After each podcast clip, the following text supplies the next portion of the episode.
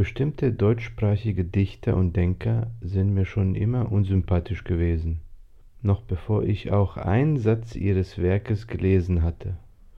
Warum das so ist, lässt sich nur schwer sagen. Da sind Berühmtheiten wie Freud, Jung, Fromm und auch Max Frisch. Warum ausgerechnet Frisch, ist auch für mich ein Mysterium. Ich habe Stiller gelesen, und obwohl ich mich an überhaupt gar nichts aus dem Buch erinnern kann, ist das nicht unbedingt eine Aussage über die Qualität des Buches.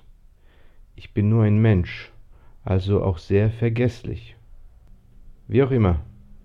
Ich besuchte vor ein paar Jahren einen Freund, der seine Zeit gerne auf den Dünnschiss eines Erich Fromm verschwendete, und welch ein Zufall, auch das Werk Fragebogen von Max Frisch sein eigen nannte. Ich musste damals die Toilette aufsuchen und dachte mir, wie passend. Also nahm ich das Werk mit mir mit, um mein geistiges Defekieren nicht zu vernachlässigen. Die Lektüre erwies sich auf der einen Seite als äußerst amüsant, auf der anderen Seite schienen mir einige der Fragen derart naiv und lächerlich, dass ich noch heute nicht nachvollziehen kann, wie man dieses Werk als das geistige Produkt eines ernstzunehmenden Intellektuellen deuten kann. Früher schien die Welt wirklich unschuldig und naiv zu sein. Also sah ich mich gezwungen, diesen Fragebogen zu beantworten. Und jetzt möchte ich die Gelegenheit ergreifen, meine Antworten der Podcast-Welt zu offenbaren, solange ich warte, dass mein Co-Gastgeber aus der Pause zurückkommt. Ich muss jedoch zuerst gestehen, dass mir viele der Fragen nicht nur dumm vorkamen, sondern auch etwas zutiefst Deutsches an sich hatten. Ich meine, wenn man Max Frisch nicht in Ruhe beim Scheißen lesen kann, sollte man sich wirklich gut überlegen, ob man doch nicht auswandern sollte. Also, fangen wir jetzt mit dem Fragebogen 1 an. Frage. Sind Sie sich sicher, dass Sie die Erhaltung des Menschengeschlechts wenn sie und alle ihre Bekannten nicht mehr sind, wirklich interessiert. Ich bin mir sicher, dass mich diese Erhaltung sowohl mit als auch ohne meine Bekannten nicht sonderlich interessiert. Die Welt ist doch kein Kindergarten und nicht ihr Direktor. Warum? Stichworte genügen. Naja, siehe Frage davor. Wie viele Kinder von ihnen sind nicht zur Welt gekommen durch ihren Willen, die Antwort ist identisch mit der Antwort auf die Frage, wie häufig hatte ich geschützten Sex mit einer Frau, denn, das kann ich Ihnen versichern, meine Fruchtbarkeit ist meine gefährlichste Waffe. Nächste Frage. Wem wären Sie lieber nicht begegnet? Im Grunde genommen jedem Menschen, der nicht über meine Witze gelacht hat, denn das Leben ist zu kurz, um es an Leute zu verschwenden, die keinen Sinn für Humor besitzen. Frage. Wissen Sie sich einer Person gegenüber, die nicht davon zu wissen braucht, ihrerseits im Unrecht und hassen Sie eher sich selbst oder die Person dafür? Naja, die Zeiten sind doch endgültig vorbei, in denen das Individuum für seine eigenen Taten verantwortlich war. Wie soll es auch möglich sein in einer Welt, die die Kausalität abgeschafft hat, um Religion, Minderheiten und alles, was hier heilig ist, vor Kritik zu schützen. Möchten Sie das absolute Gedächtnis? Sicher, dann könnte ich jede Unterhaltung als Sieger verlassen. Wie heißt der Politiker, dessen Tod durch Krankheit, Verkehrsunfall und so Sie mit Hoffnung erfüllen könnte, oder halten Sie keinen für unersetzbar? Naja, diese Frage lässt sich heute doch gar nicht mehr beantworten, ohne der Volksverhetzung angeklagt zu werden. Davon unabhängig, die wichtigsten Politiker sind bereits alle tot. Wer der tot ist, möchten Sie wiedersehen. Proklos und andere Spätneoplatoniker.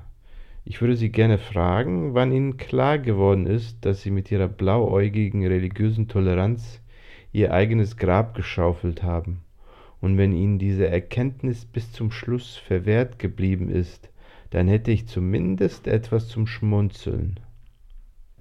Wen hingegen nicht? Klare Antwort Konstantin. Hätten Sie lieber einer anderen Nation Kultur angehört und welcher? Als Deutscher in der Post-Hitler-Ära kann man diese Frage nur mit einem deutlichen Ja beantworten. Welcher genau ist da Nebensache? Bulgarien von mir aus. Wie alt möchten Sie werden? Sehr. Wenn Sie die Macht hätten zu befehlen, was Ihnen heute richtig scheint, würden Sie es befehlen gegen den Widerspruch der Mehrheit? Ja oder nein? Das ist gar nicht mehr nötig. Merkel hat das für mich übernommen. Die Mehrheit an sich ist ja bereits so ein suspektes Konzept. Wer braucht die Mehrheit, wenn wir uns doch an Fakten und Sachzwängen aufgeilen können? Warum nicht, wenn es Ihnen richtig erscheint? Weil die Freiheit, das Falsche zu tun, wichtiger ist als der Zwang, richtig zu handeln. Hassen Sie leichter ein Kollektiv oder eine bestimmte Person und hassen Sie lieber alleine oder in einem Kollektiv? Zuerst ist es ja leichter, nur eine bestimmte Person zu hassen. Doch wenn es einem gelingt, diese Person als Teil eines Kollektivs zu verstehen, dann erfährt man mehr Freude am Hassen, weil man mehr zu hassen hat. Und wie auch sexuelle Befriedigung ohne Frage im Kollektiv eine schönere Erfahrung ist, trifft dies auch auf den Hass zu. Wann haben Sie aufgehört zu meinen, dass Sie klüger werden oder meinen Sie es noch? Angabe des Alters. Das Gefühl, nicht mehr klüger zu werden, ist eines der Täuschung. Man wird jeden Tag klüger, doch man kriegt nichts davon mit, weil man der Überzeugung ist, dass alle um einen herum dümmer werden. Überzeugt sie ihre Selbstkritik? Nein, denn von Selbstkritik halte ich mich fern, da ich sie noch nie bei jemand anderem als mir selbst beobachten konnte. Was meinen Sie, nimmt man ihn übel und was nehmen Sie sich selbst übel? Und wenn es nicht dieselbe Sache ist, wofür bitten Sie eher um Verzeihung? Sicherlich nimmt man mir nur diejenigen Sachen übel, die ich gesagt oder getan habe, und ich nehme mir in der Regel nur jene Sachen übel, die ich nicht getan habe. Außerdem mag ich das Konzept des Um Vergebung bittens nicht. Das ermöglicht einem, den Fehler zu wiederholen und nicht an sich selbst zu arbeiten. Wenn Sie sich beiläufig vorstellen, Sie wären nicht geboren worden, beruhigt Sie diese Vorstellung. Das ist keine Vorstellung, die beruhigend auf mich einwirken kann. Wenn Sie an Verstorbene denken, wünschten Sie, dass der Verstorbene zu Ihnen spricht oder möchten Sie lieber dem Verstorbenen noch etwas sagen? Ich möchte hören, was Sie zu sagen haben. Was ich Ihnen sagen möchte, ist mir bereits bekannt. Lieben Sie jemanden? Ja. Und woraus schließen Sie das? Aus irgendeinem Film über Liebe. Gesetzt den Fall, Sie haben nie einen Menschen umgebracht. Wie erklären Sie es sich, dass es dazu nie gekommen ist? Nie den oder die Richtige kennengelernt. Außerdem hat sich nie der richtige Moment ergeben. Was fehlt Ihnen zum Glück? Sehr viel Glück. Wofür sind Sie dankbar? dass mir noch niemand den Kopf abgeschlagen hat. Möchten Sie lieber gestorben sein oder eine Zeit leben als ein gesundes Tier und als welches? Ja, als Frau.